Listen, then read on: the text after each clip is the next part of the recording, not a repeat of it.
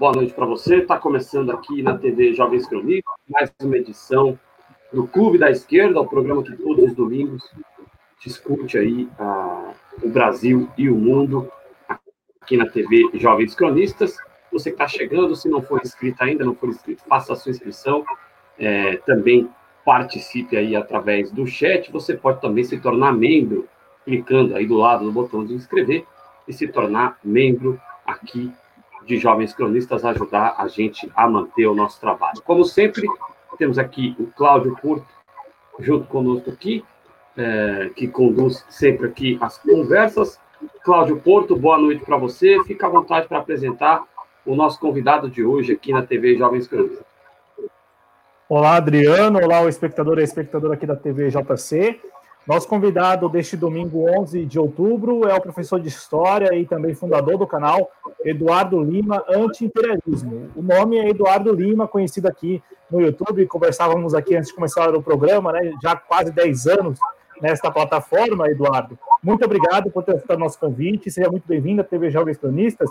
E para a gente iniciar essa nossa conversa sobre luta anti-imperialista, eu quero perguntar e ouvi-lo é, a sua avaliação a respeito de, desta campanha, porque nós sabemos que há o império e há os ideais imperialistas, e, portanto, deveria e há também, ainda que pequena, uma reação anti-imperialista.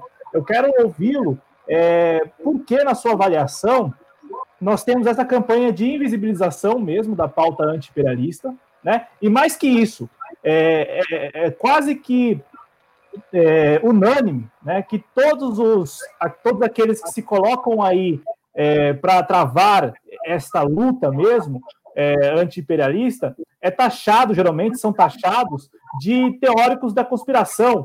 É, então, eu gostaria de iniciar nossa conversa a partir daí, por quê? Porque para o grande público, o império e, portanto, o anti-império não existem. Quando, a bem da verdade, existem sim. Seja muito bem-vindo mais uma vez.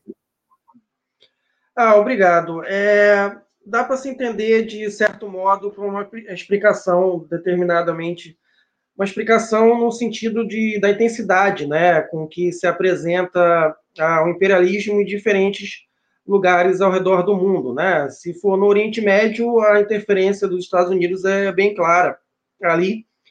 No caso do Brasil, né, nós temos uma questão de semi-independência, né, porque aqui o, o imperialismo é mais econômico, né? Ah, não tem, é, pelo menos até agora, né, bases militares americanas no Brasil, ah, nem militares em solo aqui, ou ah, militares bombardeando o nosso país, né? Ah, então, quem não, não, entende muito de história, não está por dentro desses assuntos, ele também ah, não entende a própria história do Brasil, as interferências dos Estados Unidos, é, em diversos momentos da nossa história, né? O, o golpe de 64 foi o caso mais é, emblemático, assim, ah, e ah, muitas pessoas, né, tentam espalhar desinformação que, por exemplo, o golpe de 64 simplesmente uma coisa ah, restrita aos brasileiros, né? Os brasileiros, parte dos brasileiros pediram o golpe, os militares agiram sozinhos e que não teve interferência dos Estados Unidos, o que é um absurdo, mas tem gente até hoje que espalha isso por aí uh, de uma forma completamente cínica, né? Então, há essa questão. Por outro lado, uh, quando, como o meu canal, por exemplo, é, dá notícias que são totalmente diferentes das notícias dadas pela imprensa, pela grande imprensa, uh, não é, não é é, pouco, não é pouco comum ser taxado de teóricos da conspiração. Mas é preciso lembrar também que há muitas coisas que, que nas minhas pesquisas, né, na guerra na Ucrânia, guerra na Síria e tudo mais, uh, que de fato parecem teorias da conspiração uh, para quem não está, não acompanha uh, bem uh, o que é os Estados Unidos, né? a interferência uh, dos Estados Unidos ao redor do mundo, o, a, a, quantidade de crimes que os Estados Unidos cometem e cometeram ao longo da história, ao redor do mundo. Né? É, é, uma, é uma coisa, é mais fácil lembrar, ah, tem a guerra do Iraque, tem uh, a guerra na Líbia ali, mas isso aí são aquelas chamadas, vamos dizer, grandes guerras ali, anunciadas pelos Estados Unidos, mas há interferências na América Latina, uh, financiamento, por exemplo, de Esquadrões da Morte ao Salvador. Eu li recentemente o livro do Noam Chomsky, né, que é um dos maiores intelectuais anarquistas, e um livro daquele ali, é, um livro dele que eu até recomendo para vocês é o que o tio Sam realmente quer. É muito fácil de baixar na internet aí, procura o que o tio Sam realmente quer, PDF. Ah, é, eu acho difícil é, que uma pessoa leia aquele livro e não fique enojado com os crimes que os Estados Unidos cometeram até a década de 90, que é a década em que o livro foi publicado, né? E aí você entende a interferência dos Estados Unidos em toda a América Latina, é, pagando mercenários, pagando esquadrões da morte, entendeu? Esquadrões da Morte em El Salvador, por exemplo, que é um, uma coisa que me marcou muito lendo esse livro, por exemplo, que eles é, chegaram a financiar lá um batalhão chamado Batalhão Otacla, que eles é, a diversão deles era matar bebês dos camponeses ali, que, é, que se revoltavam, entendeu?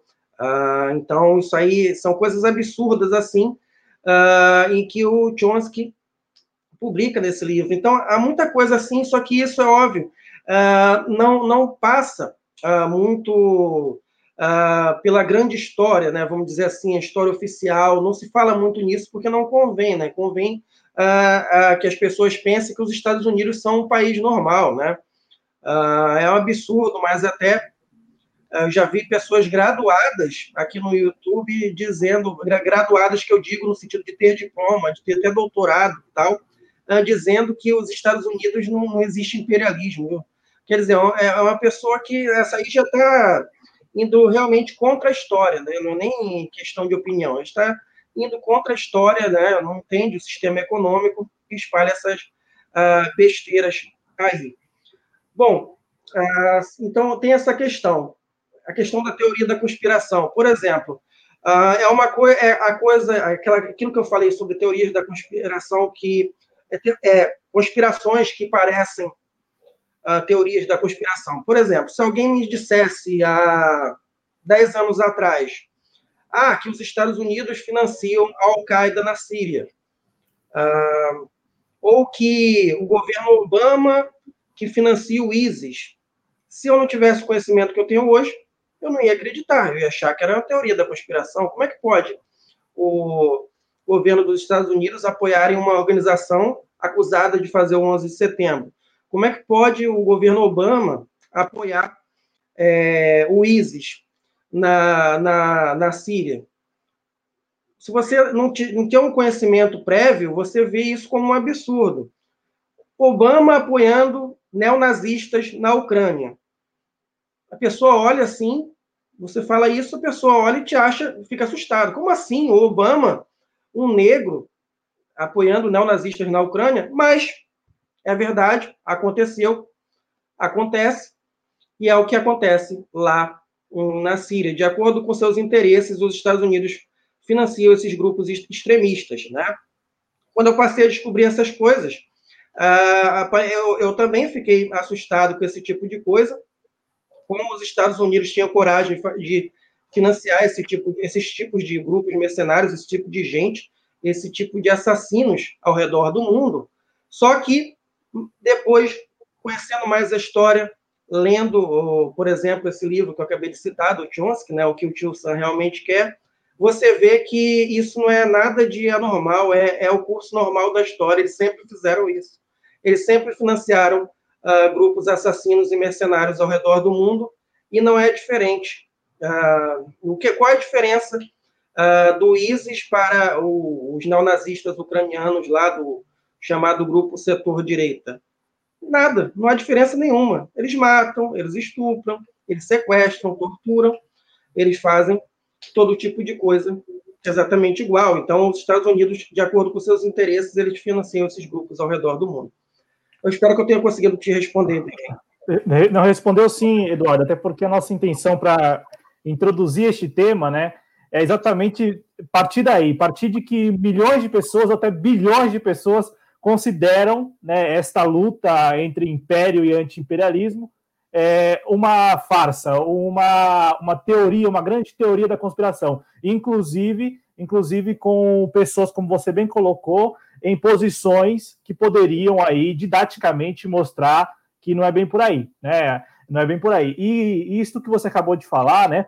É, é, é interessante porque a, a coerência dos interesses imperialistas é exatamente esta: manter o financiamento de grupos é, é nacionais, até locais, né? Grupos locais para é, ali terceirizar mesmo, né? A, a, aquela ação imperialista, né? Geralmente uma ação que tem como objetivo a desestabilização, né? Das organizações políticas locais. Eu quero ouvi-lo agora, Eduardo, porque ao mesmo tempo que nós temos, de fato, essa guerra, essa, este embate, esta guerra que é travada realmente, né, é, ao Império e há ali também a resistência anti-imperialista, né, e eu reforço aqui o que nós colocamos na introdução, uma reação que ainda é muito pequena, né, é, aqui no Brasil mesmo, assim, é, é, até um tanto simbólica, né? Tem, tem aí alguns espaços que permitem esse tipo de discussão, mas também há muitos outros espaços que cerceiam esse tipo de discussão, né? Quando,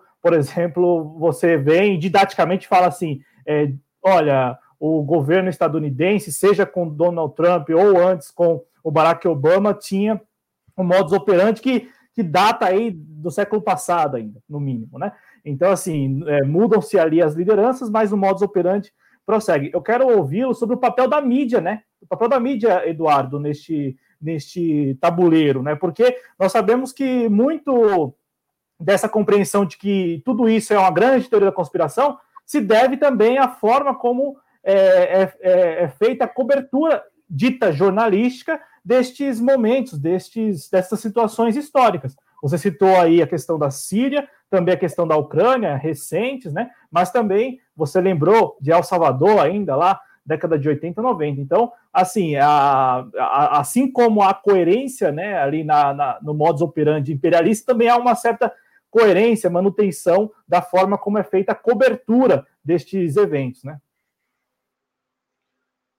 Olha, foi muito bom é, você citar o papel da mídia, porque foi uma coisa que me marcou muito, assim, ah, sobre a questão do golpe na Ucrânia, eu vou, vou, te dizer que foi uma coisa, assim, que eu cobri na época, né, no meu antigo canal que foi censurado, ah, foi uma coisa que me marcou muito, porque foi uma coisa, assim, que eu percebi como o outro lado da história praticamente por acaso, assim, porque eu acompanhava a guerra na Síria pela mídia chamada Ananews, que é uma mídia russa, em que ela posta alguns vídeos com legendas em inglês, né? E, aí eu consigo traduzir aquilo ali, eu já tenho vários vídeos traduzidos, ela é um canal que ela, ela deixa que se republique o conteúdo, né?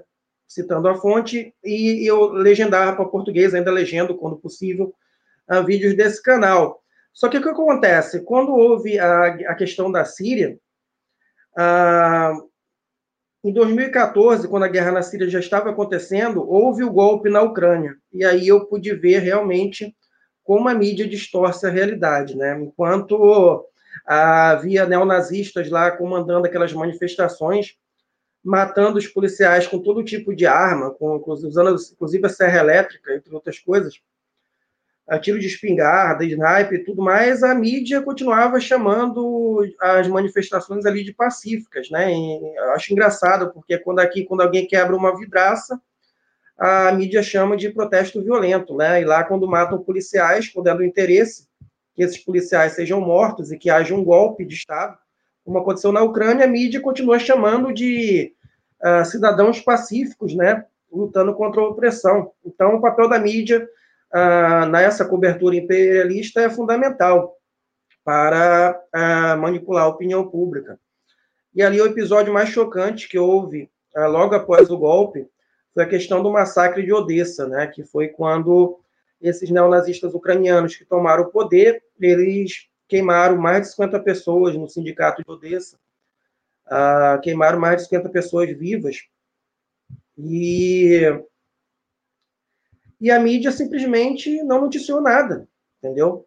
Isso é um tremendo absurdo. Né? Qualquer um aí que digite o massacre de Odessa no Google vai se deparar com verdadeiras cenas de horror. Né? Ah, crianças, ah, jovens, idosos sendo queimados vivos ali dentro de um sindicato. Eles, esses neonazistas, eles atiravam em quem botava a cara para fora da janela para tentar respirar.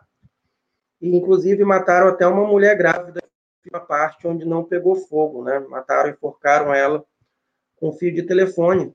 E até hoje esses neonazistas comemoram esse dia uh, do massacre de Odessa na Ucrânia.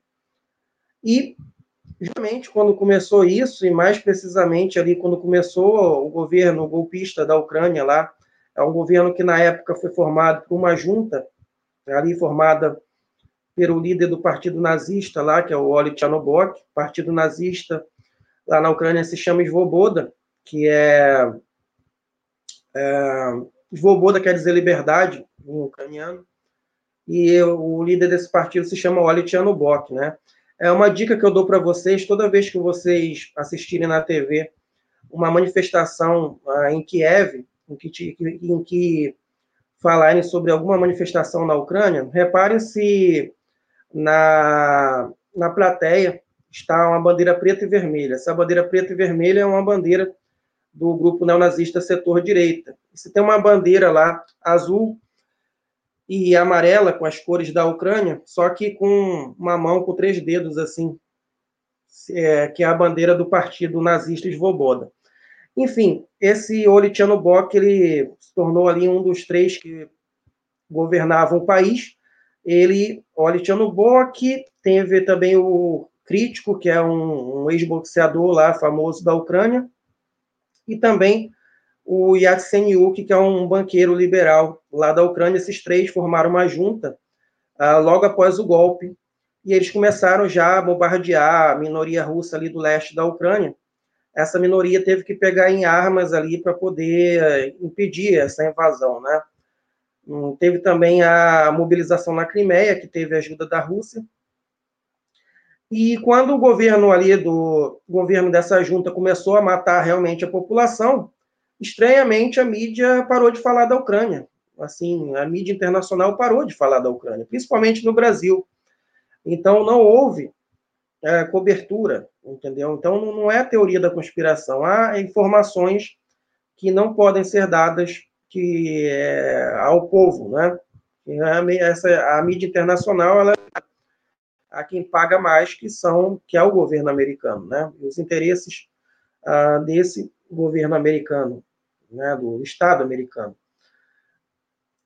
Bom, eu acho que eu consegui te responder, né? Sim, sim. É, vou agora aguardar o Adriano. Eu imagino que ele vai fazer sim. alguma pergunta, ele que está aqui também com a gente. Por certo. favor, Adriano. É, Eduardo, é, você falou aí do papel da mídia, e você falou na resposta da primeira pergunta é, em relação a governos democratas, por exemplo, como o do Barack Obama, também servirem a, a, esse modus operandi, que é o modus operandi do Deep State, né? Isso é o Estado profundo estadunidense agindo de forma imperialista sobre as nações, né? A gente teve um candidato aqui, que um pré-candidato às eleições estadunidenses que estão rolando aí, que era o Bernie Sanders, que era dito como um cara mais à esquerda, vamos assim dizer, né? e não deu para entender muito bem. Ele foi derrotado aí pelo Joe Biden, que é uma espécie, a eleição estadunidense hoje é uma espécie de Bolsonaro contra Dória, né? Ou você vota em Lúcifer ou você vota em Mephistófeles, ou seja, é a mesma coisa. É, eu queria perguntar para você em relação ao imperialismo estadunidense, seja democrata ou seja é, republicano, sempre nós vamos ter esse imperialismo estadunidense agindo, é, independente do governo que houver nos Estados Unidos, sempre vai ser essa opressão imperialista sobre a humanidade, o Eduardo? Olha, eu acho que depende muito do que vai acontecer nos próximos anos dentro dos Estados Unidos, né? Eu acho que enquanto eles puderem, eles vão é, querer continuar com seus planos de dominação mundial, né? Porque a ideia deles é acabar com a soberania de outras nações para que outras nações ah, não tenham não tenham soberania, não possam ah, crescer sem ser dependente aos Estados Unidos, né? Alguns chegam a dizer que somente hoje quem países realmente soberanos são a Rússia, a China e o Irã, né? Principalmente a Rússia e a China que mantêm ali a soberania sobre o seu território e tem ali seus e agem, né? De, um, de uma forma independente ao redor do mundo, sem estar ali sob, é, apesar de estar sob constante ameaça, não estão ali ainda dominadas pelo uh, imperialismo uh, americano, né? só, se, se os Estados Unidos vão deixar um dia de ser um país imperialista, eu acredito que possa sim, mas com certeza não, não vai ser por eleições, né? Seria muito fácil, seria um, teria uma teria que ter uma fé muito grande na democracia americana para achar que eles vão deixar alguém de esquerda anti-imperialista chegar no poder, né? Ah, isso não tem como existir. Se eles ah, é só você fazer um raciocínio um pouco lógico. Se eles conseguem controlar eleições ao redor do mundo, manipular resultados, manipular eleições de diversas formas ao redor do mundo, usando vários tipos de revoluções coloridas, vários tipos de forma de intervir nas eleições dos outros países, eles vão não vão intervir na, nas eleições do próprio, do próprio país, quer dizer, vão deixar sem controle, vão deixar que o, que o povo americano escolha realmente alguém é, que não queira mais guerras, que não queira mais interferência ao redor do mundo, uh, e que os Estados Unidos vão deixar de ter a posição que tem atual uh, no mundo uh, assim, pacificamente, eu acho que não. Né? Eu acho que uh, pode acontecer um tipo de colapso, um caos nos Estados Unidos, né? que uma, uma guerra civil, talvez, que pudesse provocar ali o fim do, do imperialismo americano. Né? Mas eu não gosto de fazer projeções com relação a isso, porque eu acho que é uma coisa bastante uh, futurista, né? E eu acho que muita gente, infelizmente, até personalistas uh, geopolítica eu gosto, chega, chega, banaliza o termo guerra civil, por exemplo. Ah, os Estados Unidos estão à beira da guerra civil. Será? Será que estão mesmo?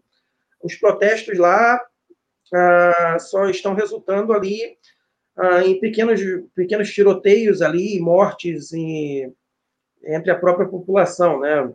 Pessoa de esquerda sendo baleada, pessoa de direita sendo baleada. Recentemente no meu canal eu mostrei isso ali, que um, um, um extremista de direita ali foi assassinado ali, uma, uma coisa ali bastante uh, bizarra, assim, né, que isso tenha acontecido com tanta gente filmando e fotografando, né, mas aconteceu. E aí há essas disputas ali entre esses grupos, né, uh, e você vê que apesar dessas manifestações ocorrerem em quase todos os estados dos Estados Unidos, o, o, o poder, o, o, Estado americano, ele não se sentiu uh, certo, ameaçado, né? Ok, botou o exército na rua, botou a Guarda Nacional, botou o serviço secreto na rua, ok, mas ameaçado, o Trump se escondeu, ok, teve essas coisas, mas assim, no sentido de uma coisa insurrecional, não, não, não não tem, é, e é uma coisa muito difícil, né? Não é, não é só porque, não é questão de, de querer, né? É muito difícil você tomar o poder do Estado, ainda mais do, do maior Estado, ah, da, vamos dizer assim, o Estado mais poderoso, vamos dizer assim, da, da história, né? Que é os Estados Unidos. O, o Eduardo, é, e pegando como gancho a pergunta do Adriano, né, de que corre-se o risco aí de é, o Império Estadunidense perdurar para sempre e tal. É, temos aí nesta última década as revoluções coloridas, que são nitidamente assim, não há dúvidas de que são patrocinadas pelos Estados Unidos, né? Em sua maioria. E também temos, o Eduardo, as redes sociais, aí, as, inclusive o livro aí, as redes sociais também, Eduardo. É, como você enxerga é, o fato de que hoje não dependemos exclusivamente da mídia hegemônica, da mídia ocidental, no entanto, é, ainda os espaços aqui nas redes sociais são de dominância estadunidense. Tanto é que esta plataforma por onde falamos hoje é estadunidense. É, eu quero saber de você se você enxerga nisso um risco real ou ainda que remoto de que o império estadunidense estaria aí é, correndo risco né, de, de perder a, a, sua dominação, uma vez que temos agora é, armas, ainda que não equivalentes, mas armas, uma vez que estamos aqui travando esse tipo de discussão com, com uma certa liberdade. Não, acho que a gente deve usar como uma forma de contraponto, entendeu? Ah, eu acho assim, ah, se você ah, pensa que vai criar um, criar um canal com conteúdo assim contra-hegemônico, que critique muito os Estados Unidos e você vai ter, sei lá, 2 milhões de inscritos, isso aí é sonhar muito, porque há diversos tipos de sabotagem aqui, entendeu? Eu conheço um canal, por exemplo, Uh, não sei se vocês conhecem um canal chamado Cidadão X, não sei se vocês chegarão a conhecer. É um canal ali de um, um rapaz, né, ele não se identifica, né, ele bota uma máscara, mas ele tem muitas críticas ali, críticas de esquerda. Né, ele é claramente uma pessoa de esquerda falando ali, e ele falou que o canal dele está sendo sabotado e tudo mais. E eu, vendo o canal dele, não, não tem nada ali que você diga, pô, o cara não coloca vídeo de terceiros, não faz nada ali mas é politicamente está havendo uma sabotagem, sim, uh, da esquerda no, de certos assuntos aqui uh, no próprio YouTube, né? De guerra principalmente, né? Aí, inclusive, quando meu primeiro canal foi derrubado, meu canal que falava principalmente da guerra na Síria, o canal foi derrubado porque, assim, é, o YouTube é complicado, é como se você tivesse, assim, uh, dirigindo um carro, só que as leis de trânsito vão mudando conforme você vai dirigindo, né? Vamos dizer assim. Ah, passar o, o, parar no sinal vermelho é correto, depois de passar parar no sinal vermelho não é mais correto e aí você toma uma multa. É quase como se fosse assim. Por exemplo, o YouTube começou com uma política ali de novas políticas do YouTube para um conteúdo ah, que não tiver conteúdos de guerra, né? Conteúdos muito pesados e aí ele começou a derrubar vários vídeos no meu canal, ele derrubou o meu canal, ah, finalmente, né? Assim, é, a gente tem que entender, eu até entendo que o YouTube é uma empresa e tal, né? Mas aí você vê canais como, por exemplo, um, um canal chamado Vice News aí, que é um canal que tem conteúdo igualzinho ao meu, assim, canal de guerra, mas como é um conteúdo ali pró-americano, né, pró-imperialista, um conteúdo que ah, dos caras que vão lá entrevistar o Estado Islâmico, né? Os caras que entrevistam num vídeo ah, os rebeldes sírios dizendo que são rebeldes e depois entrevistam o mesmo rebelde com roupa do Estado Islâmico, né? E, e acreditando na total ingenuidade do seu público. E o canal continua no ar, continua normalmente, né? Por quê? Porque é um canal de, de propaganda ali dos interesses dos Estados Unidos ao redor do mundo. Então tem essa coisa assim, entendeu? Ah, de você fazer um conteúdo contra-hegemônico aqui, mas sabendo que ah, você não é, vamos dizer assim, um, um, um convidado aqui que, você, que eles levem a sério, né? Que eles levem, ah, que eles queiram é, promover, né? Você pega os principais canais do YouTube e você vê que o YouTube tem certa forma, tem certa a, a preço por conteúdo banalizado, né? Conteúdo banal que tem aí no YouTube, é, gente que faz é, piada sem graça, que faz careta, que fica enchendo a cara na live. Ah, isso aí é o que dá audiência aqui, né? Não é, não é só porque a grande parte do público gosta desse conteúdo, é também porque há um, um, uma forma do, daqui da, da do, algoritmo, do, algoritmo, do YouTube é, promover esse tipo de conteúdo banal, né? Assim como a televisão uh, promovia banalidades, o YouTube tem se tornado essa estratégia, né? Tem, o YouTube tem se tornado a nova TV com uma certa estratégia de promover esse tipo de conteúdo fútil, né? Conteúdo inútil, assim. Então, Mas o, o, tem que usar isso como contraponto. Pode falar. Não, é, é até para de repente você complementar. É, quando eu falei aqui das revoluções coloridas, é porque uma das marcas é exatamente o uso das redes sociais para convocação das massas, né? É, isso em países que têm a internet muito precária, né? Em tese teriam internet banda larga, enfim, a, a, as redes seriam muito precárias. É, só para você complementar, né, se quiser, né? Porque eu acredito que o fato das revoluções é, se apropriarem e conseguirem né, é, usar as redes sociais para convocação de pessoas, coisa que muito dificilmente o um movimento anti-imperialista conseguirá, né, é, pelas redes sociais, é um exemplo claro de que há mesmo uma manipulação, né, de que há alguma programação. Não, nesse, nesse, nesse livro aqui mostra, mostra isso muito claramente, né? Que esse aqui é o Guerra, Guerras Híbridas, de Andrei Curíbico, eles têm toda uma forma ali de manipulação das massas, né? E isso é, você vê no, no, dia a dia, né? Eu, eu, eu, vejo no YouTube ali, aí de cada 10 destaques ali que aparecem de promoção paga, nove são de direita. É, que, que, que, será que tem, tem lógica esse tipo de coisa? Só é, são, é o conteúdo que a, o YouTube quer promover, né? Para manipular as pessoas a lutar contra um determinado governo, né? Só para lembrar, a Revolução Colorida são protestos uh, financiados do exterior com o uso dessa tecnologia e de outras tecnologias para manipular o povo para derrubar um determinado governante. Aconteceu com o Gaddafi, aconteceu uh, lá com o Assad na Síria, né? Tentativa com o Assad na Síria. Lá eles usaram uma rede de TV de lá e em países como o nosso, eles usam as redes sociais como uma forma uh, de manipular, postar conteúdo promovendo essas manifestações, né? Então, é, é isso que acontece. Guerra híbrida são protestos financiados do exterior e depois da guerra híbrida tem a guerra não convencional, que é a guerra através de mercenários depois, se a Revolução Colorida falha, você, é, é usada a, a infiltração de mercenários. Por isso que é a guerra híbrida, que é a Revolução Colorida mais a guerra não convencional. Essa é a junção dessas duas coisas, que é a nova tecnologia que os Estados Unidos usam em países que seria muito difícil para eles, ata eles atacassem diretamente, né? não só por perda de soldados, mas também por perda perda, é, perda política, né?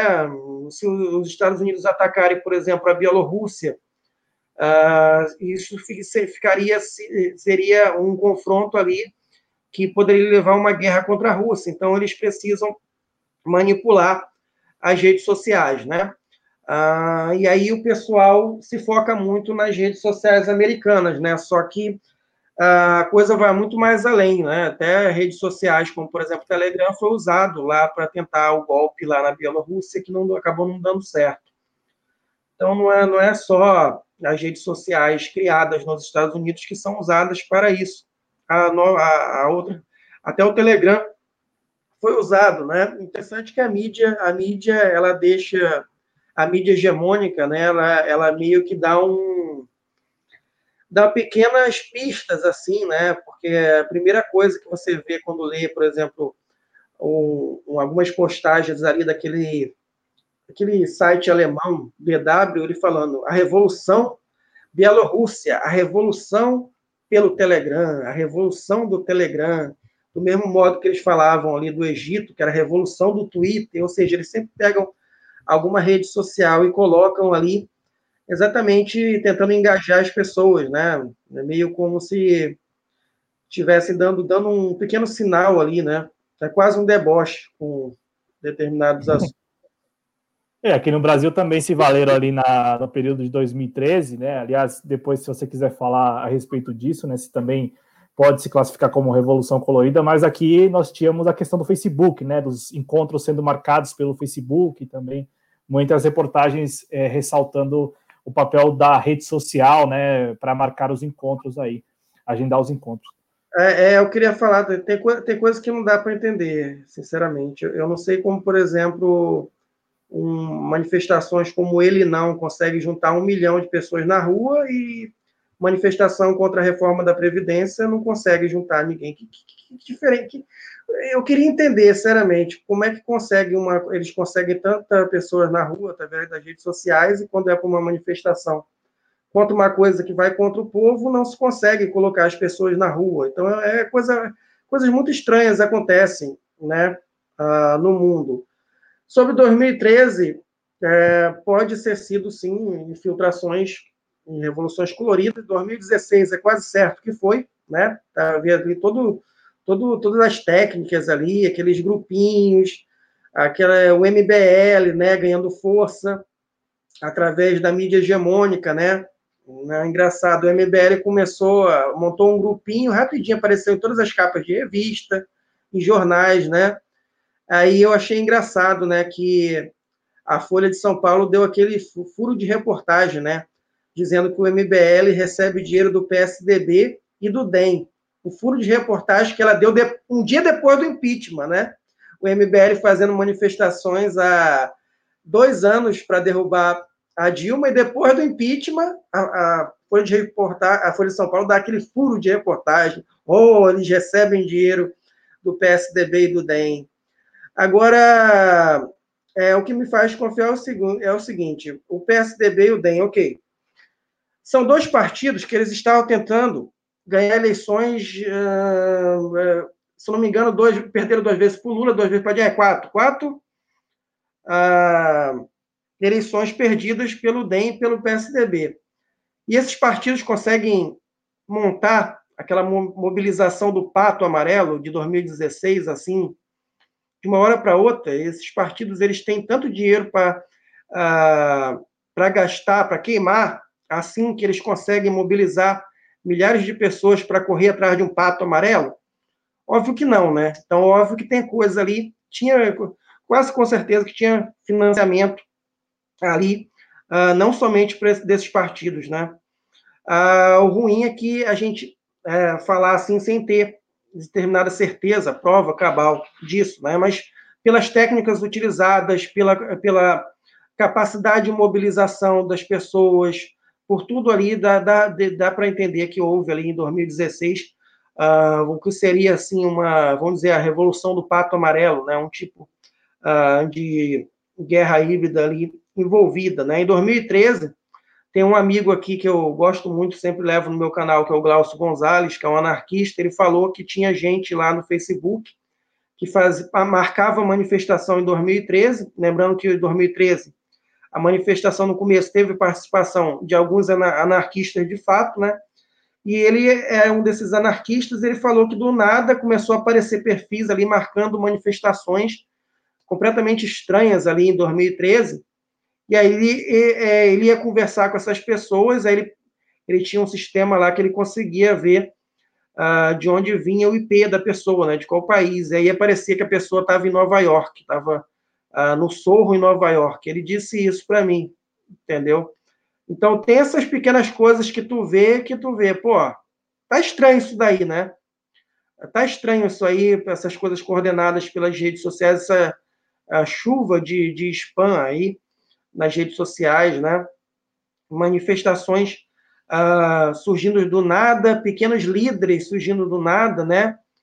Ah, aquele, agora eles estão no ostracismo, né? Mas teve um casal do, do movimento. Ai, caramba, agora esqueci o nome do movimento. É um movimento extremista de direita, similar ao MBL, aí, que surgiu nas redes sociais também.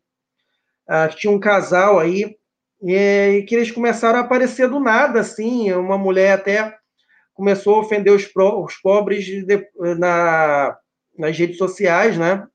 E aí, depois, quando eu fui ver, essa mulher apareceu na Band pedindo desculpa. A Band, a Rede Bandeirantes, deu um, um espaço para essa mulher é, pedir desculpas. E agora eu digo a vocês, né? Se, se, se algum de vocês aqui, como é, somos seres humanos, né? A gente de repente nas redes sociais podem falar alguma coisa mal interpretada ou então um erro que a gente tenha feito né, que a gente tenha cometido nas redes sociais. Será que a, a Rede Bandeirante vai dar um espaço para a gente pedir desculpa para as pessoas? Eu acho que não, né? Então tem coisa por trás aí. Então, houve esses determinados movimentos ali que se agruparam em 2013. Eu peço até ajuda de vocês, se vocês conseguem lembrar. Teve o Vem Pra Rua, o MBL, teve mais um movimento que era feito por um casal, que eu não lembro bem o nome agora. Se vocês conseguirem lembrar. Não conseguem? Não, eu, eu não, 2016, não lembro. 2016, não lembro? Eu, eu lembro do. É, tem, o, tem o Nas Ruas, né? Que é o da Zambelli, de onde saiu a Zambelli, né? Que não é o Vem Pra Rua.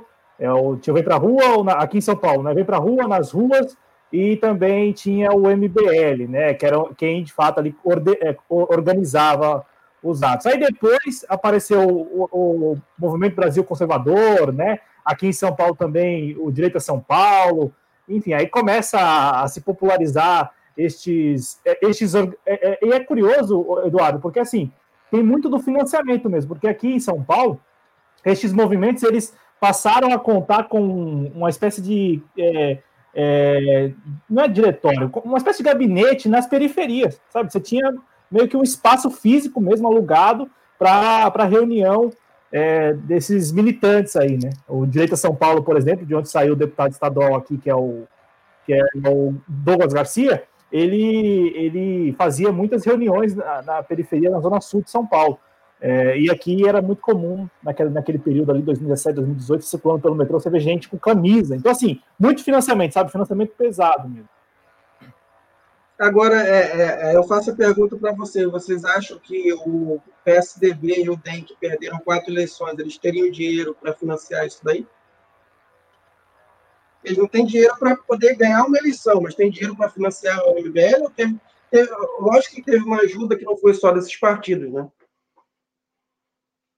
Mas, o Eduardo, a, a, a, mas teve aqueles episódios deles.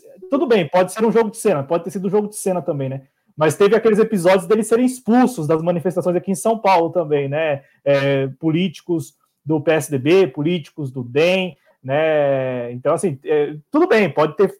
Tava no combo, né? Olha, eu, eu, não, eu vou lá de van e vocês nos expulsam. Mas, enfim, é algo que a gente tem que tocar mesmo, que é essa questão do financiamento. Sim, sim, mas é provavelmente é, é, também. É, é, uma coisa que só, que só fundamenta o fato de que não foi só o PSDB que, que, que financiou isso até porque esses projetos mais à direita, como o próprio Jair Bolsonaro, como esses movimentos, você vê que eles, num primeiro momento, se filiaram ao DEM, mas já estão saindo do DEM, já estão indo para partido de fachada, como, por exemplo, esse tal desse patriota aí.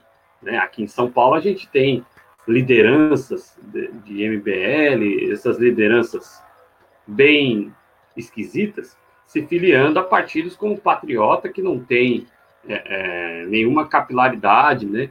Então, chegou um determinado momento, acredito, para a direita, que é, é, o, o, PSDB, o DEM, essas oligarquias da direita, no meu entendimento, passaram a servir menos aos interesses é, de radicalização, precisava de algo mais radical. É claro que continuam servindo, né?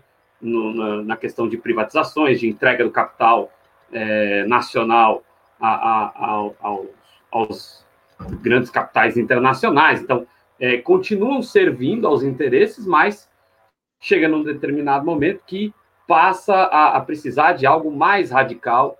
É, revoltados online, Cláudio, está falando lá do, da questão do ah, deste casal aí? Obrigado, obrigado, conseguiu. Revoltados online, é isso aí mesmo que eu estou falando, né? Aí que o nome que fugiu da minha cabeça. Exatamente. Online, né? Teve um casal, aí só, só, só voltando, um casal, aí a, a mulher era muito popular na internet, uma loura, e aí ela, quando a Dilma ganhou a eleição, ela xingou os pobres na internet. Eu vou para Orlando, saio daqui, eu não quero pobre me seguindo, não, saia das redes sociais. Aí começou a dar, a dar uma repercussão, né? Todo mundo começou a xingar ela, começou a replicar o vídeo dela em que ela estava é, atacando os pobres, né? E aí, do nada, a Rede Bandeirantes resolveu dar um espaço para ela se para se desculpar. Que coisa, hein? A Rede Bandeirantes é realmente uma, uma, uma emissora muito boa, né? Eu, eu, espero que se eu falar alguma merda aqui nas redes sociais, eu errar alguma coisa, a Rede Bandeirantes também ofereça espaço para eu pedir desculpa para os meus inscritos, para os meus seguidores, se eu cometer um erro aqui no Facebook, do mesmo modo que ela deu para a mulher do, do dono do, do Revoltados Online. Eu espero muito isso aí, espero que vocês tenham essa oportunidade também. Estou esperando aí, hein, Bandeirante?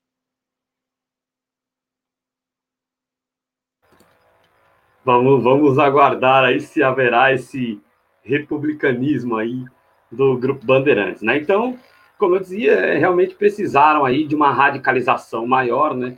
E por isso contaram com outras frentes aí, frentes é, é mais extremistas, para causar o que causaram no Brasil, né? É, daqui a pouco o, o, Eduardo vai falar disso, mas é, é esta, esses entes mais radicais despertaram o, o pior do conservadorismo brasileiro e aí é, entra a extrema direita no Brasil com força total. Eu quero dar uma passadinha aqui no chat, porque tem muita gente comentando, é, e dá, dá voz aí também para quem no chat, se tiver algum questionamento, a gente coloca também.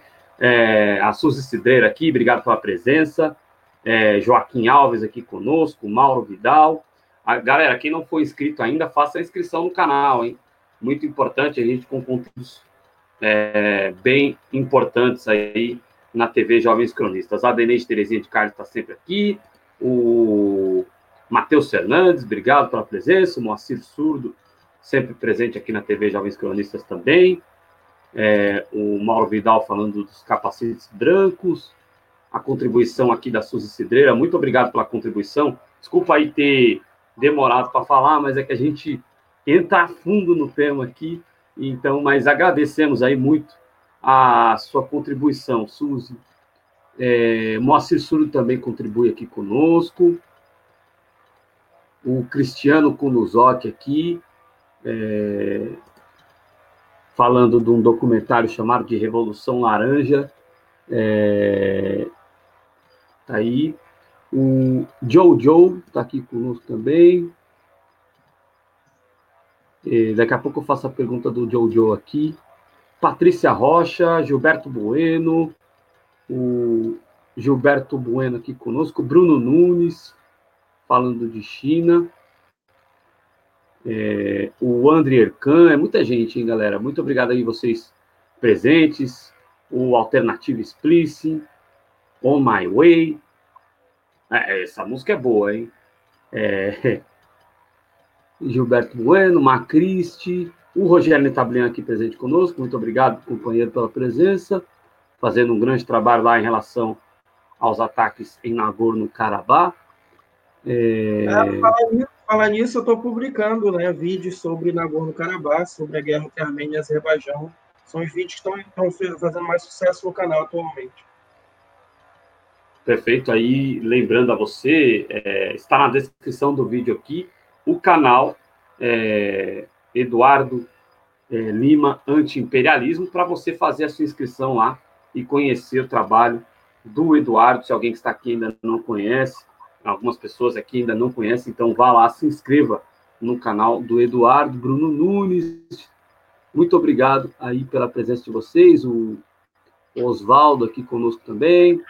Obrigado mesmo, galera. É, eu quero subir aqui, é, se o Claudio me permitir, eu quero subir aqui a uma pergunta da galera que está no chat. É... Jojo está lembrando dos ataques é, hackers. O Cristiano está falando de ataques ao duplo expresso, né? Que é algo que o, o Romulo Maia tem reclamado bastante. É... O André Ercan está dizendo que a Argentina está indo por buraco.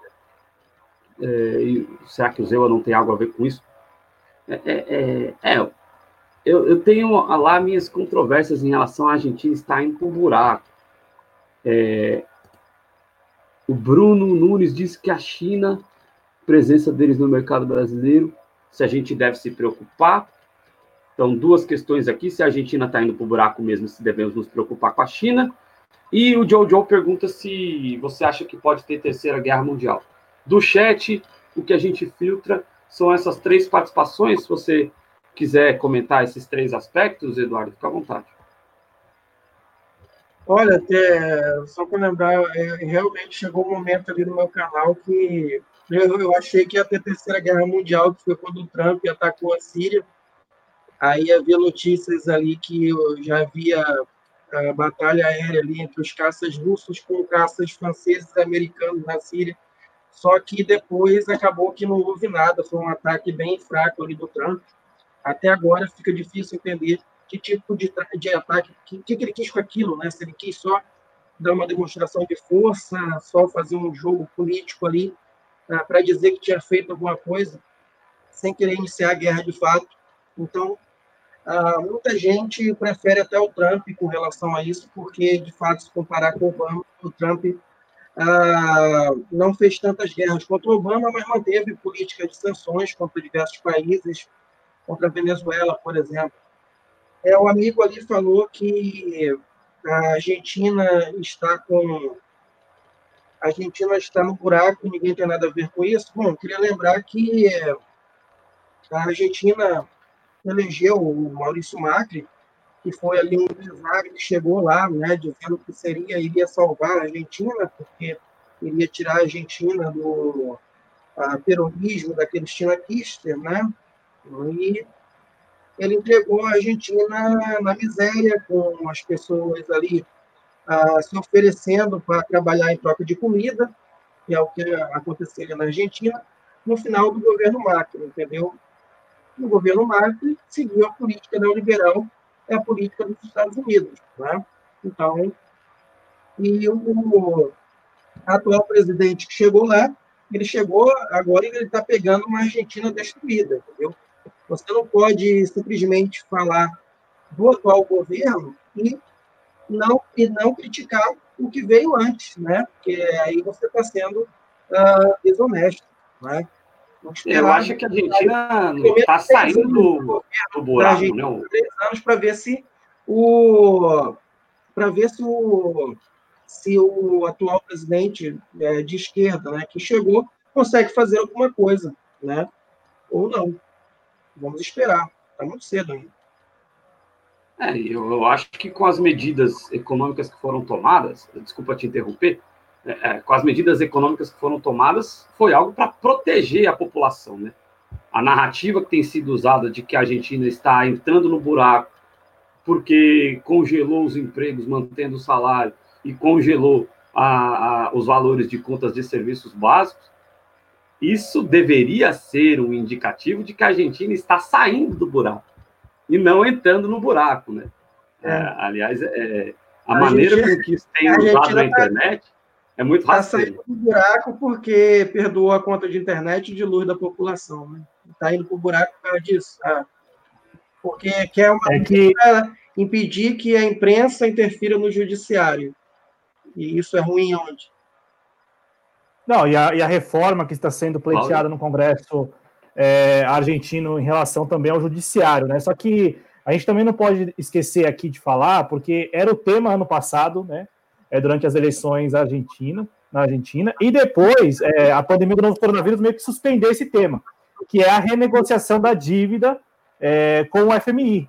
E, e praticamente o, o, empréstimo que foi feito pelo Macri em 2018 lá, salvo engano, 57 bilhões de dólares que o Macri tentou ali pegar é, no seu último ano, né, no seu último período é, à frente do governo argentino, para tentar ali resolver algumas coisas pontuais para de repente conseguir ganhar as eleições, né, no desespero mesmo, né?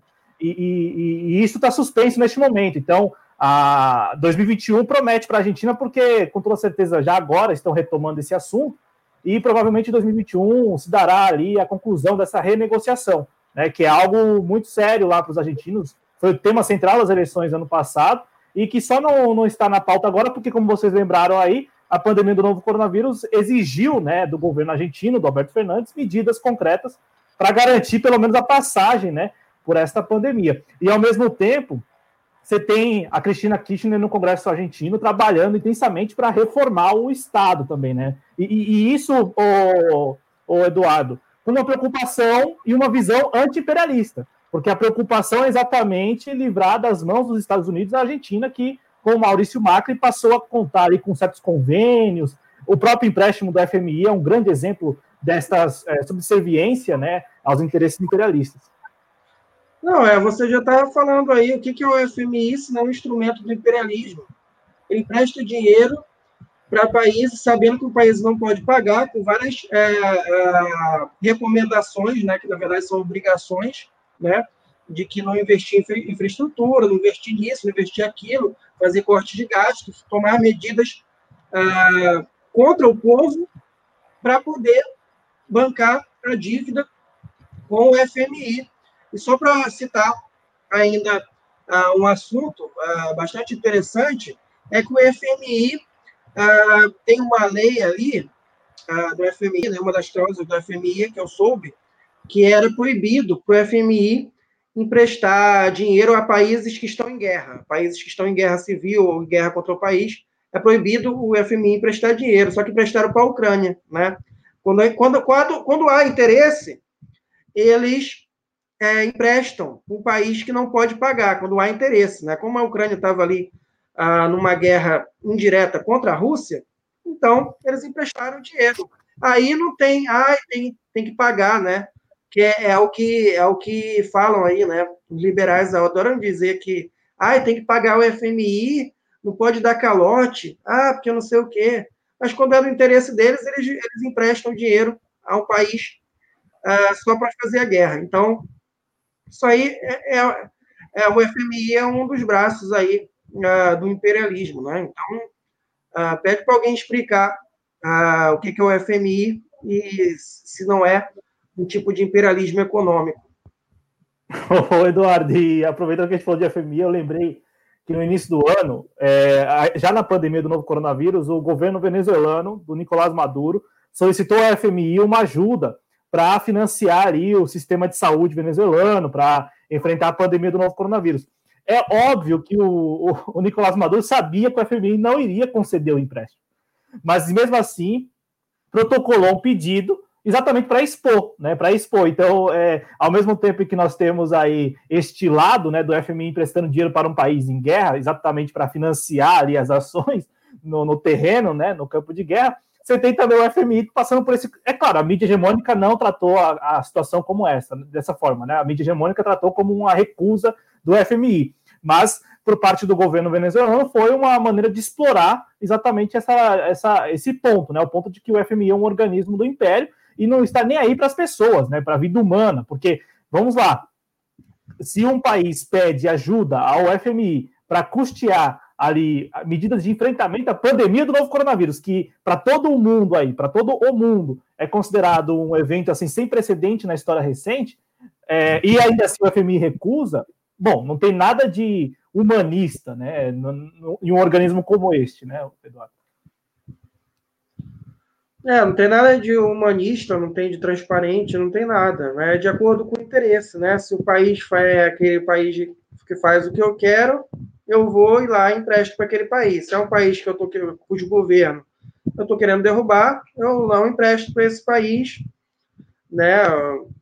Então isso pode acontecer com a Argentina, né? Então, dependendo aí da negociação que o presidente atual da Argentina for fazer. Né? O Adriano, é, se você me permite, eu quero já emendar aqui uma pergunta, retomando é, o que nós falávamos a respeito da luta anti-imperialista no mundo. E aí, é, eu gostaria de ouvir o Eduardo a respeito de eventos mais recentes. Eduardo, você lembrou que você também, publicando vários vídeos, né, ao longo do dia, assim, é, eu, eu, vi lá que você subiu mais de 10, assim, hoje, inclusive você falou do vídeo que você subiu sobre o momento, né, do assassinato de um militante de extrema-direita, foi hoje que eu cheguei a acompanhar lá, eu, eu sou inscrito no canal, o link, como o Adriano falou, está na descrição do vídeo e também na, no chat, o link para que todos se inscrevam e conheçam o trabalho do Eduardo Lima. Você está falando muito sobre eh, este contexto de guerra lá em Nagorno-Karabakh, né, Azerbaijão, Armênia. Eu quero saber de você quais são os traços eh, imperialistas deste confronto e também ouvi-lo sobre a questão na Bielorrússia, porque também tem muito também eh, tem muito da questão imperialista em jogo, né? tem lá as, as estruturas é, de, de, transporte de energia né, para a Europa, da Rússia e tal, passando pela, pela Bielorrússia. Então tem, tem, tem essa questão energética em jogo. E, e, e mais especificamente, Eduardo, é, nós falamos muito de Estados Unidos, né? Mas também neste tabuleiro você tem aí é, o papel da Rússia, o papel da China. E, é, no caso lá do Azerbaijão, Armênia e a Turquia. É, Ouvi-lo a respeito desses países que também, é, ali, ainda que localmente, né, regionalmente, é, acabam que também interferindo na, na, soberania de um outro país, de um país terceiro. Bom, sobre a Bielorrússia, a última, a última é, notícia que eu, que eu soube, em primeiro lugar, o Lukashenko conseguiu estabilizar a situação né, de diferentes maneiras. Né? Ah, a questão lá, eles conseguiram, é, ele conseguiu estabilizar, é, ele conseguiu evitar a greve geral, né, que seria uma coisa muito pior do que protestos, porque protestos, qualquer país pode lidar com protestos, ah, até com protestos violentos, né? Não, o Brasil, você vê quantos protestos tiveram aqui e não, não necessariamente isso levou à derrubada de determinado governo. Ah, ele soube lidar com os protestos. No começo, ele, ele lidou com os protestos de um modo, é, vamos dizer, bastante violento ali, e até show, isso, isso eles usam isso, né? Porque a Revolução Colorida é assim. Eles, eles buscam o sangue, né? Eles buscam que eles, eles querem que o governo reaja. E aí houve muitos casos ali em que pessoas foram presas ali, até pessoas que não tinham nada a ver com o assunto. Ah, isso gerou, no começo, um desgaste para o Lukashenko logo após as eleições. Né? Ah, eu não estou aqui para ser advogado do, do Lukashenko, né? mas o que se pode dizer sobre ele é que ele conseguiu manter ali muito do estado de bem-estar social que existia na União Soviética após os após os após o fim da União Soviética, né? Ele manteve, apesar do país não ser um país socialista, ele conseguiu manter ali a maior parte das, das empresas ali uh, estatais e um, um, serviço público de educação e saúde uh, muito muito bom na região. Uh, e ele foi ganhando várias eleições, assim, lá é, é um sistema de eleições aqui você que não tem é, como é, limite né, para reeleição, assim, a pessoa pode uh, votar uh, no mesmo candidato quantas vezes quiser, ele foi se reelegendo lá desde o fim da União Soviética até agora, né? Por isso que a, que a, que a Europa chama ele, né? A União Europeia gosta de chamar ele de o último ditador da Europa. Engraçado é que eles não falam nada do Poroshenko, né? Que estava matando a própria população. Aí é, dá, passa a impressão que se o cara for eleito e for do lado deles, ele pode matar a população à vontade, né? É, do Vitor Orbán, na Hungria, também não falam nada, né? Mas reclamam do Lukashenko. E lá teve essa questão sobre as eleições, né? Ah, não vou aqui ficar discutindo ah, o sistema político lá, né? Se as eleições foram ah, de fato é, legítimas ou não, mas a questão é que ele tem grande popularidade mesmo lá, né? Ah, e aquela a candidata, né? A Tikhanovskaya, né? O nome dela, um nome bem é, difícil de falar. Ela alegou que havia sido fraudadas as urnas, né? E ela, ela teve só 10% e ela fugiu para a Lituânia. Depois daquilo ali começou a, a surgir manifestações muito fortes lá na Bielorrússia, mas nem se compara ao que houve na Ucrânia, entendeu? É, assim, e isso favoreceu o Lukashenko, entendeu? O pessoal lá da Ucrânia, eles foram para matar e para morrer contra a derrubar o governo lá do, de Kiev, né? O governo do Yanukovych. Já essa, as manifestações lá, houve alguns episódios de violência ali, uh, episódios com uso de coquetéis Molotov, mas foram até bem raros se comparado à Ucrânia, né?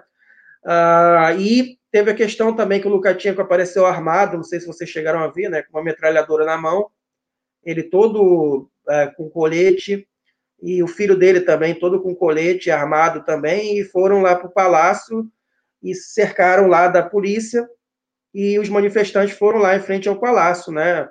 Manifestantes marcharam lá com a intenção de tomar o palácio residencial, né, onde ele mora, onde o presidente mora. E aí não e aí o pessoal eles viram aquela barreira de policiais lá e desistiram, ou seja, eles não foram realmente preparados para fazer o que foi feito na Ucrânia, e isso favoreceu o, o Lukashenko, né? então ele conseguiu evitar uma greve geral, ele conseguiu prender alguns líderes das manifestações, as manifestações continuaram de forma pacífica, né? né, que não tem nenhum tipo de forma de nenhum, nenhum tipo de, de perigo assim insurrecional, né? nesse caso, então ele conseguiu de certa forma. Também houve ajuda da Rússia. O Lukashenko ele tinha tomado uma postura anti-russa por um tempo. Ele chegou a prender mercenários russos lá num, num esquema armado pela Ucrânia Uh, e, e, ele, fez uma, ele fez uma declaração que, vista agora em retrospecto, parece uma piada, né? Porque ele falou que prendeu aqueles mercenários russos lá, porque uh, acusar, acusaram aquele, aqueles mercenários russos de estarem preparando intervenção nas eleições contra ele. O que é um absurdo. Quando acabou as eleições, aí que ele viu que o único país que ajudou ele foi justamente a Rússia, quem queria derrubar era a União Europeia e os Estados Unidos, né? E aí a situação é essa. E recentemente ele conversou com um opositor, né, que está na prisão, chamado Babarico, e dá a entender ali, embora não, não tenham divulgado, que ele pretende é, fazer reformas constitucionais e aceitar que haja um partido ali uh, de oposição que não seja ligado ao exterior, né? um partido de oposição, de fato, ali uh, dentro da Bielorrússia. Uh, até aí eu sei o quanto, se esse partido, como será esse partido, eu não sei, se, se acontecerá de fato ali. Mas é uma, uma das medidas constitucionais que ele tomou, essas reformas ali, uh, tentando atender uh, o clamor da sociedade também, né? Porque uh, não, é só, não, não, é só todo mundo que está ali, que está criticando o governo dele, que todo mundo ali está errado, ou que o governo dele seja um paraíso na Terra e que não haja nenhum tipo de contestação. Assim, por isso ele resolveu tentar fazer reformas ali, para tentar melhorar um pouco a situação dele ali uh, na Bielorrússia, né? Então, ah, eu considero que, por enquanto, é, o risco ali de uma revolução vitoriosa, revolução colorida vitoriosa na Bielorrússia, está completamente descartada, né? Que eu sei depois sobre Nagorno-Karabakh, houve ali três dias antes a envio de mercenários ah, da Síria e da Líbia para poder lutar lá na guerra de Karabakh e, e o Erdogan está ali ah, é, fomentando a guerra, uma guerra ali que durou, que uma guerra que estava congelada ali há 30 anos e aí uh, retornou de fato agora, uma guerra contra a população armênia da região de Karabakh, que é uma região uh, ali que fica dentro do Azerbaijão, mas é de minoria armênia e é controlada pela Armênia naquela região. E aí eles têm até um exército próprio, né? Uh, só que tem uma república que não é reconhecida por ninguém, mas é ligada à Armênia. E aí, o Azerbaijão, com a ajuda da Turquia, com a ajuda das armas e desses uh, mercenários sírios, que na verdade são terroristas, né? Eu só coloco mercenários no título para o YouTube não, não boicotar o canal, mas, é, mas são, na verdade, os mesmos terroristas que tentaram uh, derrubar o Bashar al-Assad na Síria e agora estão tentando estão lutando a guerra lá em Carabá, eles estão reclamando, né, que eles estão morrendo aos montes lá, que lá a situação está muito pior do que eles estavam na em Idrible, né? Em Idrible eles estão reclamando porque a situação da vida está difícil lá, está faltando dinheiro para eles. Eles foram para lá uh, com um salário mais alto, porque eles terão, terão um salário mais alto, só que lá o risco de morrer é maior, ou seja, eles trocaram uma situação ruim por uma situação pior ainda. Então, muitos estão revoltados, estão até querendo voltar, entendeu? Muitos estão sendo mortos, porque eles são bucha de canhão mesmo, né? Mas eles não têm a noção muito. Uma noção para entender isso, né? Que eles são, na verdade, a bucha de canhão. O exército da Turquia usa eles para não precisar, para não, para que não morram seus próprios soldados, né? Porque uh, quando morre soldados turcos, como morreram muito recentemente em Idlib, bombardeados pela Rússia, isso gera uma comoção dentro do país e aí a oposição ao, ao, na Turquia ganha força no parlamento, a briga no parlamento por causa que o Erdogan está jogando os seus soldados para a morte, né?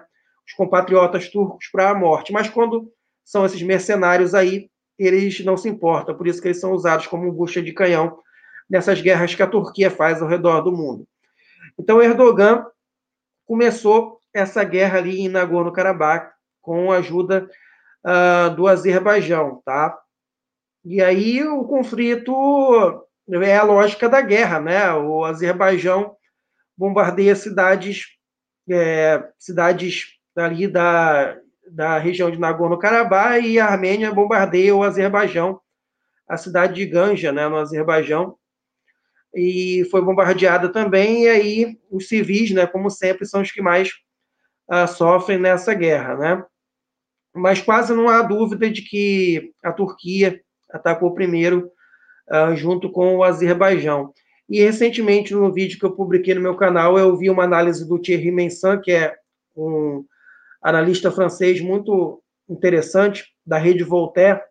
Eu sugiro que vocês pesquisem no YouTube e entrem na Rede Voltaire, que é muito bom, que tem uh, publicações em português, falando que ele pode virar um novo Saddam Hussein, né? dizendo que uh, os Estados Unidos podem, num futuro, uh, combinar, fazer um acordo ali com a Rússia para derrubar o, o presidente turco, alegando crime de guerra nessa guerra de Nagorno-Karabakh, ou seja, usam ele para fazer uma guerra depois descartam, né? Que seria o que o, o que segundo ele, segundo Thierry Mensan, foi a armadilha no qual Saddam caiu, né? Quando, quando invadiu o Kuwait, achando que tinha aval dos Estados Unidos para fazer isso. E depois foi uh, julgado no Tribunal Internacional, entre aspas, aspas, julgado, né? E ali no Tribunal Internacional, onde foi enforcado. Mas eu acho que ainda é cedo para pensar se de fato o Erdogan terá o mesmo fim que o Saddam Hussein.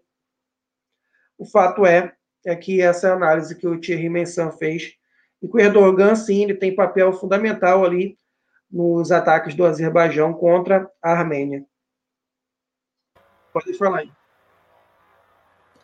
Perfeito aí um, um diagnóstico aí em relação a, a, ao que está acontecendo em Nagorno-Karabakh é, por parte aí do Eduardo Lima, né? E parece que ia ter cessar-fogo, não, não teve, não, já teve ataque de novo, complicada a situação lá, e os civis sempre acabam pagando, como diz aí o Eduardo, né?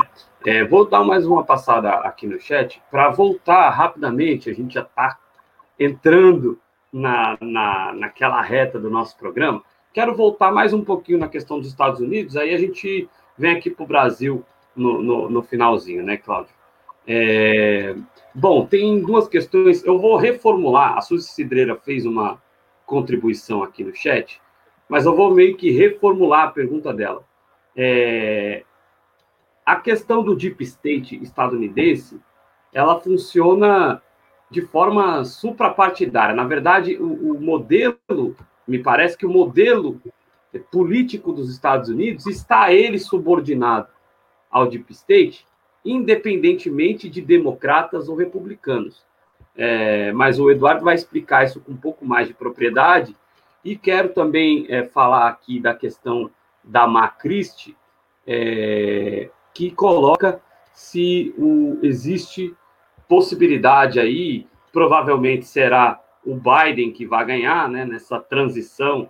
É, é engraçado, né? Tem ali governo democrata, mas sempre tem que vir logo depois o governo republicano.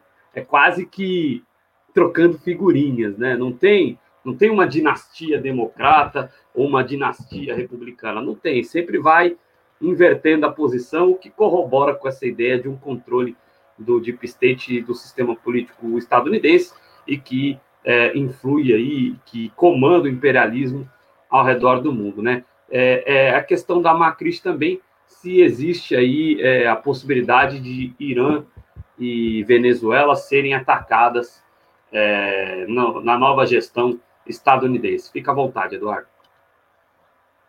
Bom, nem precisa citar Deep State. Eu cito aqui o Don Johnson, que ele também fala é do Brasil. Ele diz o seguinte: um dos governos mais à esquerda, vamos dizer assim, né, considerados mais à esquerda que o, os Estados Unidos já teve, mais progressista, vamos dizer assim, é o governo do Kennedy, o governo do John Kennedy.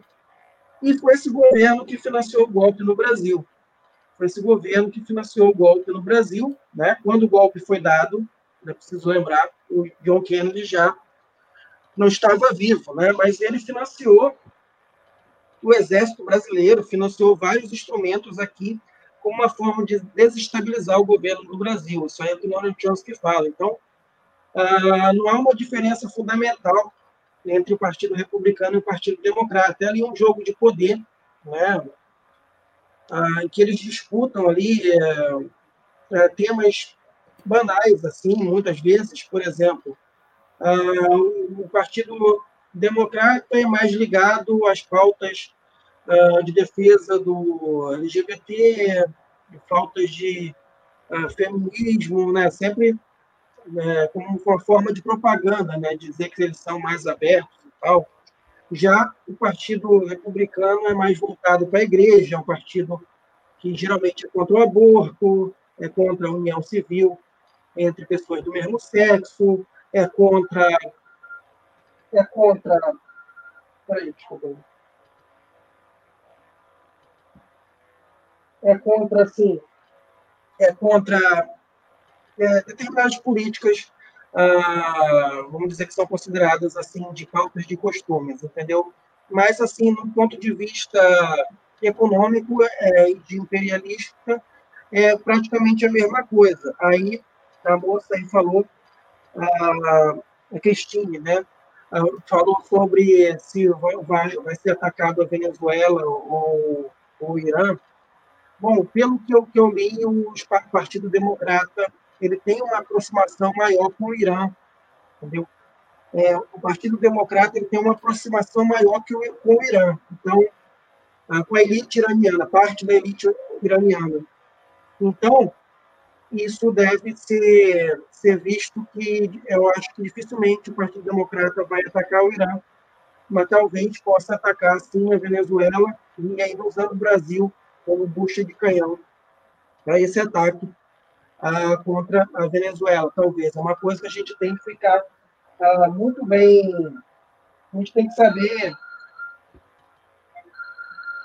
a gente tem que ficar muito bem, tem que saber muito bem ah, como ah, lidar com isso, né? fazer campanhas anti-guerras aí, porque vão tentar manipular o Brasil para jogar o Brasil contra para a Venezuela. Né? Não, não, podemos ver, ah, depois de tudo que aconteceu ali na fronteira com a Venezuela, eu acho que é difícil a gente achar que é apenas uma teoria da conspiração. Né? Há, há interesses aí de jogarem o Brasil contra a Venezuela. Né? E aí o Brasil entraria com os mortos. Né? Os Estados Unidos ficam com o petróleo e o Brasil fica com os mortos numa guerra com a Venezuela.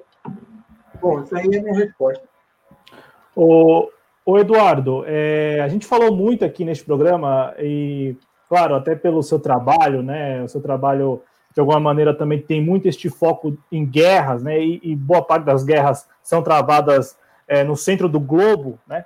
Por aqui nós temos aí é, alguns episódios, né? Algumas situações, por aqui que eu digo aqui na periferia, América do Sul e tal, mas também temos a atuação do imperialismo de maneira não tão sutil para os respectivos povos, mas bem mais suave do que guerra, né? Então é, é, é muito mais pela via econômica, nos parece aqui no, na América do Sul, né? Tanto com o Brasil, mas a Bolívia também recentemente, né? Um golpe até truculento, mas a bem da verdade uma mudança ali rápida no comando do país e, e prontamente você tem a Bolívia aí é, realizando é, eventos com ali embaixadores dos Estados Unidos, primeiro reabrindo a embaixada estadunidense, que é, é geralmente o primeiro ato que ocorre quando estes golpes são dados, né? É, e eu quero ouvi-lo é, a respeito do papel, né? Porque tem essa questão mais suave, né? Nós falamos agora de Venezuela, falamos do Irã.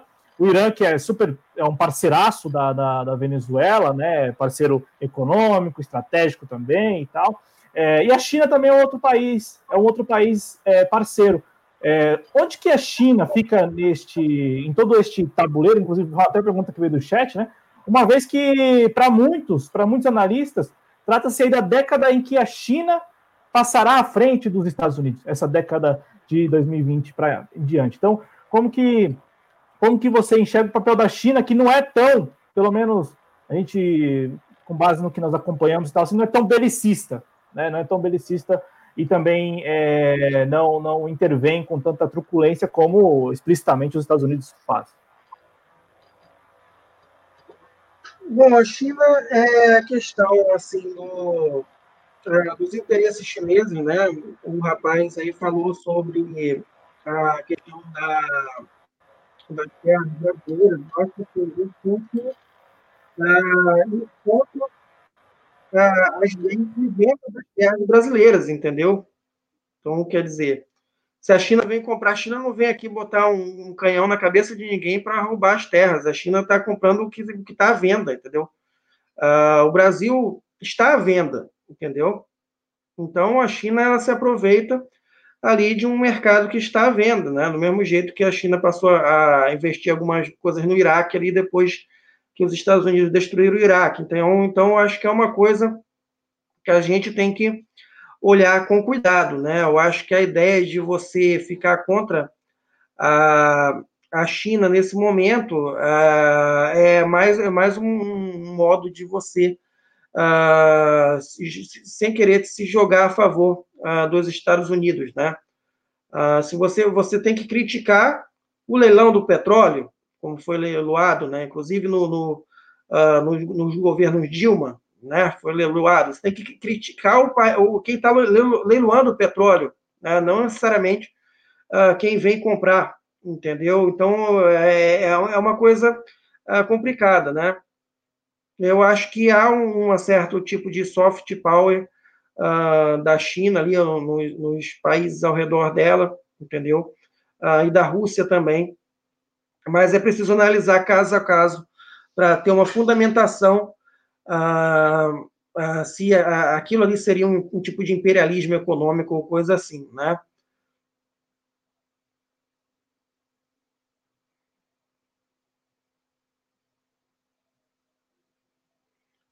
E tá, tá É o Mick. Ah, obrigado. Aí é, a questão em relação à China que é abordado pelo Eduardo Lima, e realmente é isso, né? Se se está para ver, a China está inserida num contexto é, capitalista, né? Então, se está à venda, a China vai comprar. Agora, o problema é quem coloca a venda, como bem colocou. É, foi o Temer que aprovou essa lei, não foi o Temer que aprovou a lei de venda de terras brasileiras? Acho que foi. Você, você confirma, Cão?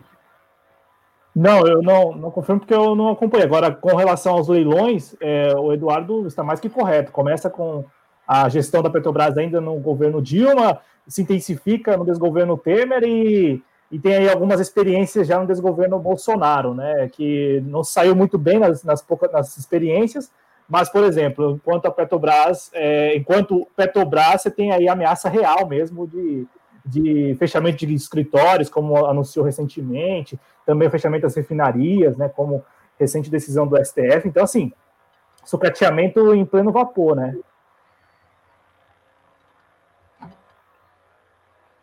Perfeito. É, a gente está já um pouquinho avançado no programa. Eu quero que você, Eduardo, fale, aqui já caminhando aqui nessa reta finalzinha do programa, você fale um pouco sobre a situação do Brasil, né? Muita gente, e aqui no chat colocaram também, ah, quando é que o Bolsonaro vai cair? Quando é que o Bolsonaro vai cair? Para os interesses imperialistas, não é interessante que o Bolsonaro caia, né? Como é que você vê a questão aqui do Brasil? Olha, é, eu acho que eu estou vendo que o Bolsonaro vai cair desde de quando ele pisou no Planalto, né? Ele subiu a rampa, o pessoal fala, é, não vai durar dois dias, não vai durar dois meses, não vai, vai cair. Ah, Bolsonaro cai amanhã. eu acho que cada vez mais difícil. Ele conseguiu, uh, por incrível que pareça, uh, se firmar no poder uh, de uma forma atabalhoada, né? mas parece que ele está tendo ali uma ajuda do Centrão, né? Ele sempre fez parte do Centrão, mas ele estava governando pela cabeça do Olavo de Carvalho, né? que é aquele sociopata que mora nos Estados Unidos, né? aquele astrólogo lá, e aí ele estava fazendo muita besteira, entendeu? Uh, não, uh, não necessariamente uh, coisas que prejudicavam ele mesmo, entendeu? Por exemplo, uh, Sarah Winter, entendeu?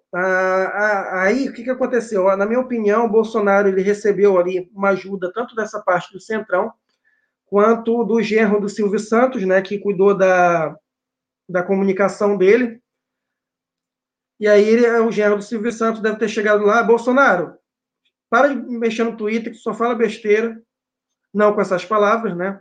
Para de aparecer naquele curralzinho lá, falar com a imprensa, que você só fala besteira ali, não usando essas palavras, né? Mas, enfim, falou assim, uh, de um modo que, para mudar a comunicação do Bolsonaro, né? Lembrando que a, a, a, as principais coisas que jogavam o Bolsonaro contra outros poderes, era questão, é, questões assim, até banais, né? Se a gente olhando, olhando em retrospecto assim, era Twitter, ameaçando o Rodrigo Maia no Twitter, ameaçando o STF, o filho dele falando besteira aqui, uma besteira ali, falando de AI-5, golpe militar.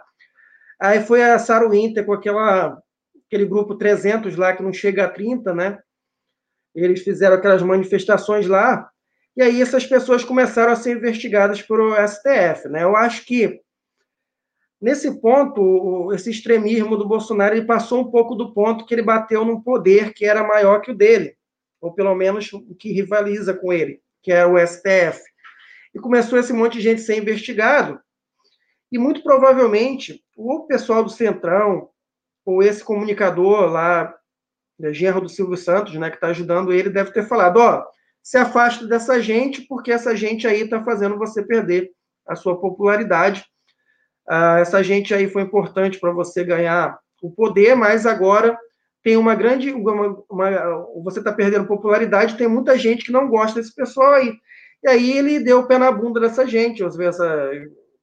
Expulsou, expulsou a Sarah Winter lá, abandonou a Sarah Winter, que não agregava nada para ele de popularidade, e ele começou a caminhar, de certa forma, ali para o centrão fisiológico, né?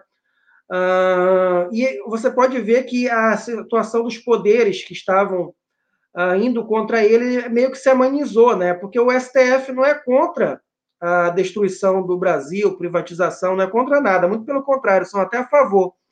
Então a política econômica do Guedes não, não incomoda o STF que o STF não queria é ser importunado o tempo todo, é ter gente ameaçando o ministro.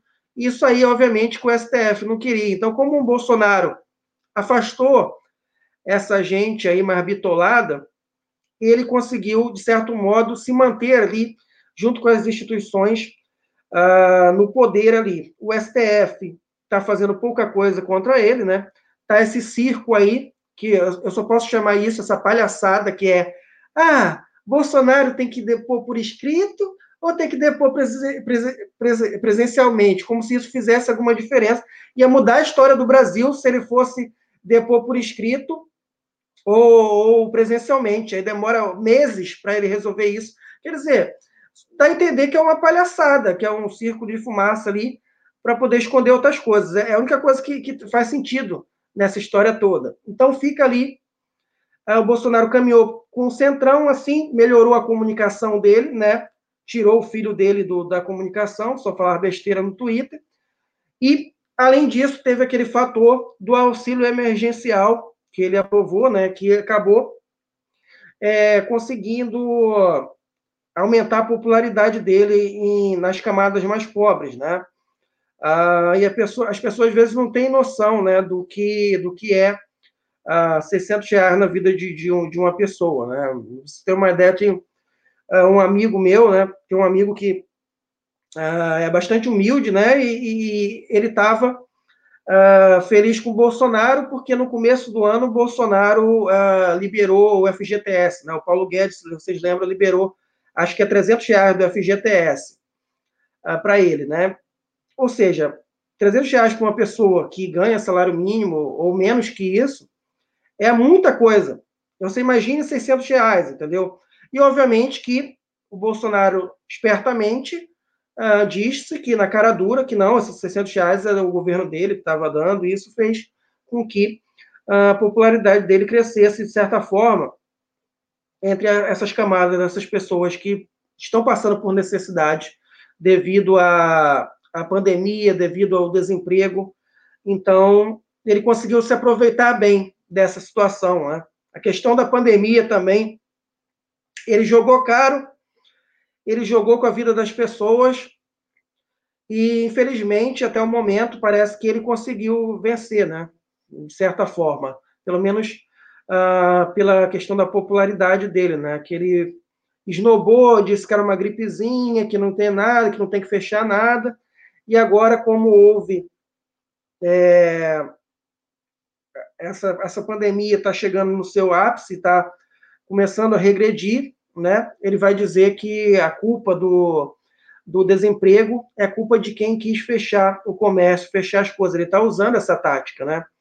Ah, não resta saber ainda se isso vai é, dar certo, né? Para vocês terem uma ideia, vocês podem ver como, como ele é canalha, porque quando o desemprego estava tá, tá altíssimo, né? Mas quando uh, foram criticar o PIB, né, que o PIB estava se aproximando de zero em janeiro e fevereiro, né, antes da pandemia chegar no Brasil, uh, o que, que o Bolsonaro fez? Ele mandou o humorista carioca lá uh, receber os jornalistas, ou seja, mostrando que o Bolsonaro não estava nem aí para a economia. Agora veio a pandemia, qual foi a primeira coisa que ele falou? Olha, se fechar tudo, vai prejudicar a economia, vai perder, o pessoal vai perder emprego. Ou seja, antes ele levava na palhaçada, botava um humorista lá falar uh, sobre o PIB, né? Agora, depois que houve a pandemia, ele resolveu se preocupar, dizer que se preocupava com a economia, o que só mostra que ele é o que sempre foi um legítimo canalha, né? Infelizmente, é um canalha que consegue iludir muitas pessoas. Bom, espero que ah, você tenha conseguido responder aí. Sim, sim. Eu, Eduardo, e para a gente aqui encerrar, é, eu fui dar uma busca aqui, né, para a gente até passar a informação correta para o nosso público. O PL 2963, que é o PL que regulamenta a aquisição, posse e o cadastro de propriedade rural por pessoa física ou jurídica estrangeira, ainda está no Senado, né? Está lá no Senado, é, em tramitação desde o ano passado, que a matéria, este PL, né, do senador Irajá, do PSD, do PSD de Tocantins, é, foi protocolado em 2019. Então, portanto, é, por hora é um PL em tramitação lá no Congresso Nacional, especificamente no Senado Federal. E aí, para passar a palavra para o Adriano, para a gente pedir as suas considerações finais, quando a gente falou aqui dos leilões, é claro, né? Você tem o marco pré-sal, né? Então, 2009, você tem a, a, o início da, dessa história, definição de sessão onerosa, aí 2010 começa-se a, a, regulamentar esse tipo de leilão, e a partir de 2013, principalmente, se intensifica. E lembrando, a gente está falando do governo aqui, mas você tem lá a gestão da Petrobras, né? Então, você tinha lá os presidentes da Petrobras nos governos do PT, e agora você tem também os presidentes do, da Petrobras no governo Temer e no governo é, Bolsonaro. Então, é, a gente gosta de especificar as coisas aqui para deixar bem claro a, a informação, né, para não restar nenhuma dúvida. Perfeito. É, antes de, de, pedir as considerações finais aqui do Eduardo, foi uma live muito informativa. A gente conseguiu passar por diversos temas aqui importantes, né? Dar atenção aí algumas perguntas do chat. É claro que não é possível dar atenção a todas, porque aí a gente ficaria a noite inteira conversando aqui e coitado do Eduardo, né? Que ia se cansar. Mas assim, é, é, a gente fala da melhor forma possível. Aí eu quero só dizer para o Osvair, Osvair, a gente cumprimentou o Rogério Tablian. O Rogério Tablian é o grande companheiro nosso aqui, um parceiro. A gente muitas vezes está lá, ele também já esteve aqui conosco, é um grande companheiro nosso, que está fazendo um trabalho muito importante aí em relação à, à questão em Nagorno-Karabakh e fala com propriedade de diversos temas, né? Mas assim, você disse que a, a gente fica só falando do Bolsonaro.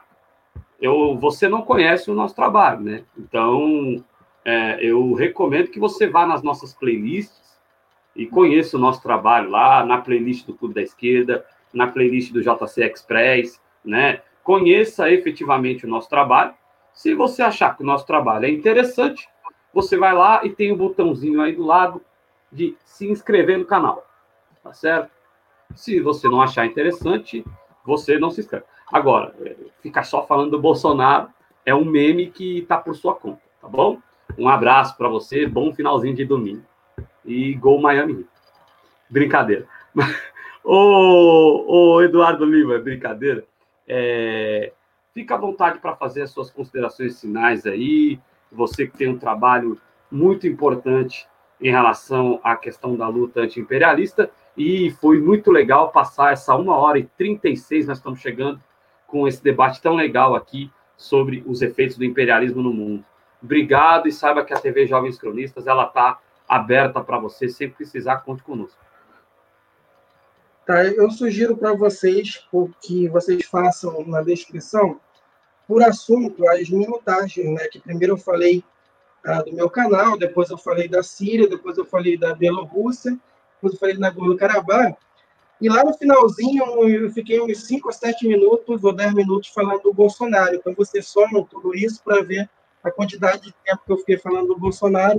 Porque eles falaram que a gente só fala do Bolsonaro, né? Então a gente vê a quantidade de tempo e a gente tira o tema aí para ver se eu falei mais. não prestou atenção no programa, né? Infelizmente.